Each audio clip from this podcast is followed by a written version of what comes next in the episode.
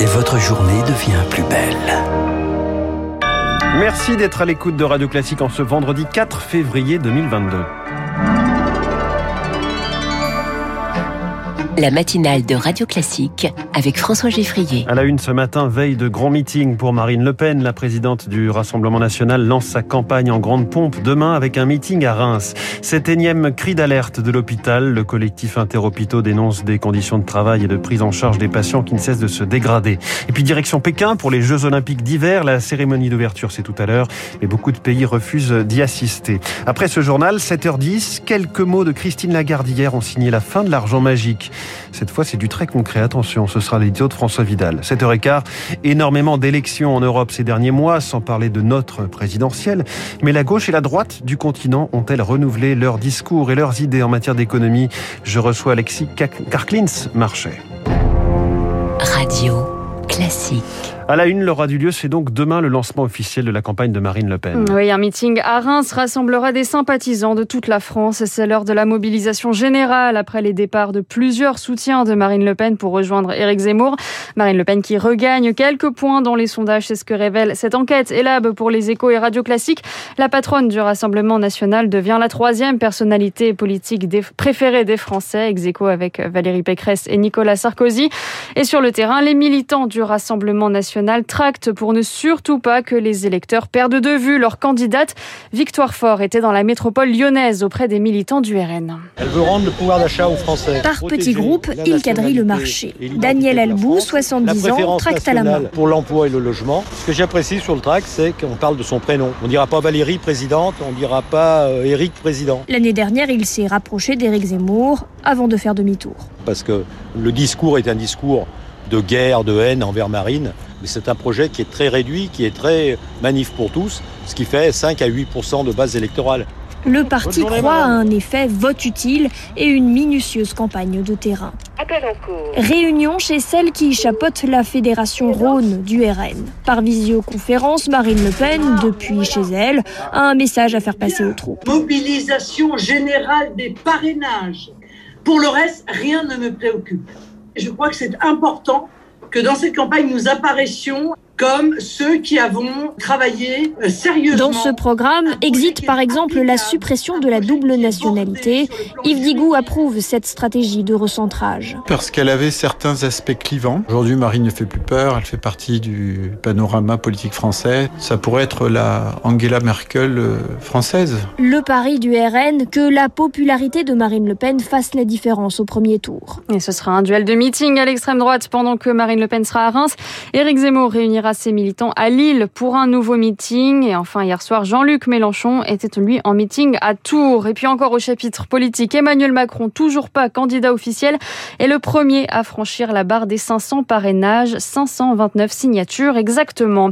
Thierry Solaire, à nouveau mis en examen pour cinq infractions. Le député LREM des Hauts-de-Seine et conseiller d'Emmanuel Macron est soupçonné d'avoir utilisé à des fins personnelles une partie de ses frais de mandat entre 2012 et 2019. Ces mises en examen s'inscrivent dans le cadre d'une information judiciaire ouverte en 2019 par le parquet de Nanterre et dans laquelle Thierry Solaire était déjà mis en examen pour huit chefs d'accusation, dont fraude fiscale.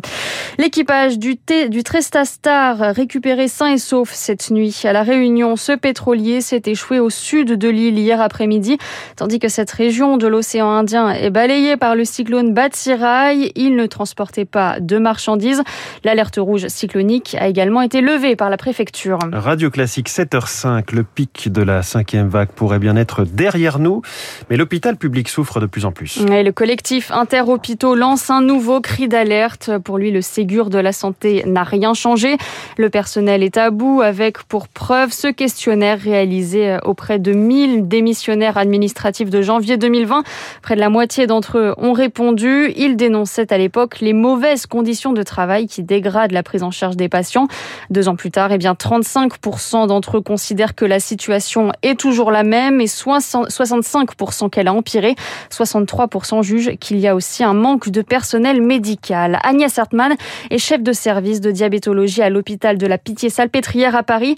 Elle faisait partie des démissionnaires de janvier 2020 et elle le constate, c'est de pire en pire C'est une spirale infernale. C'est pour ça qu'on avait tiré la sonnette d'alarme en janvier 2020. On voyait bien que les gens commençaient à partir. Et plus il y a de départs, plus les conditions de travail s'aggravent. Et comme les hôpitaux savent que le budget qui a été voté n'est toujours pas suffisant pour l'année, les directions comptent de manière très serrée le nombre d'infirmières ou d'aides-soignants pour le nombre de patients présents. Moi, la nuit, dans mon service, actuellement, il y a une infirmière pour 16 lits. Et donc, euh, il y en a une qui s'en va parce qu'elle est épuisée. Il y a des départs en retraite qui sont toujours pas remplacés. Donc oui, ça ne peut faire que se dégrader dans ces conditions. C'est une révolution, selon les mots du ministre de l'Intérieur Gérald Darmanin, par laquelle il veut mettre fin à l'islam consulaire. Et demain sera lancé le Forum pour l'islam de France, le FORIF. L'objectif, tourner la page du Conseil français du culte musulman, le CFCM, principal interlocuteur des pouvoirs publics.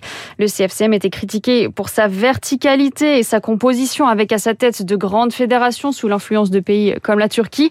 Cette fois, la composition du Forum pour l'islam de France a été faite par les pouvoirs publics. Ce sont les préfets qui ont repéré depuis plusieurs mois des acteurs de terrain.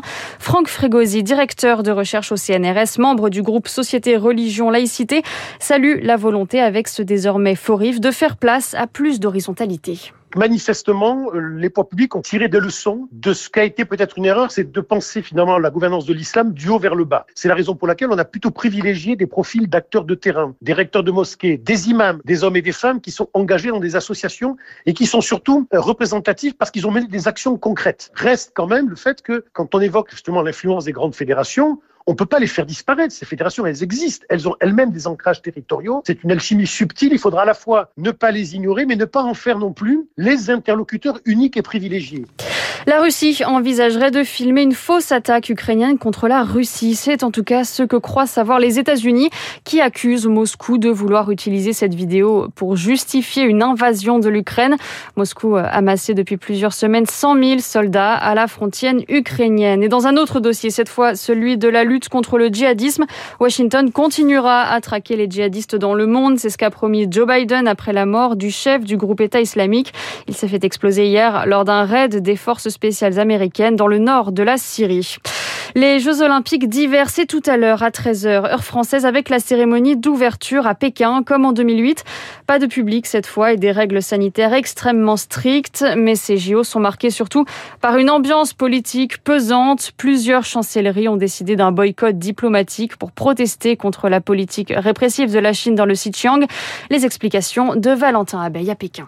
L'Inde est le dernier pays à rejoindre la liste des participants au boycott diplomatique. Le voisin et rival régional de la Chine proteste ainsi contre l'intégration d'un militaire chinois au relais de la torche olympique. Ce dernier avait participé à un affrontement entre les deux nations au sommet de l'Himalaya en 2020, faisant 20 morts parmi les soldats indiens. Outre ce conflit régional, Pékin fait face à une pression internationale croissante dans le sillage de Washington qui pointe des violations flagrantes des droits humains par la Chine.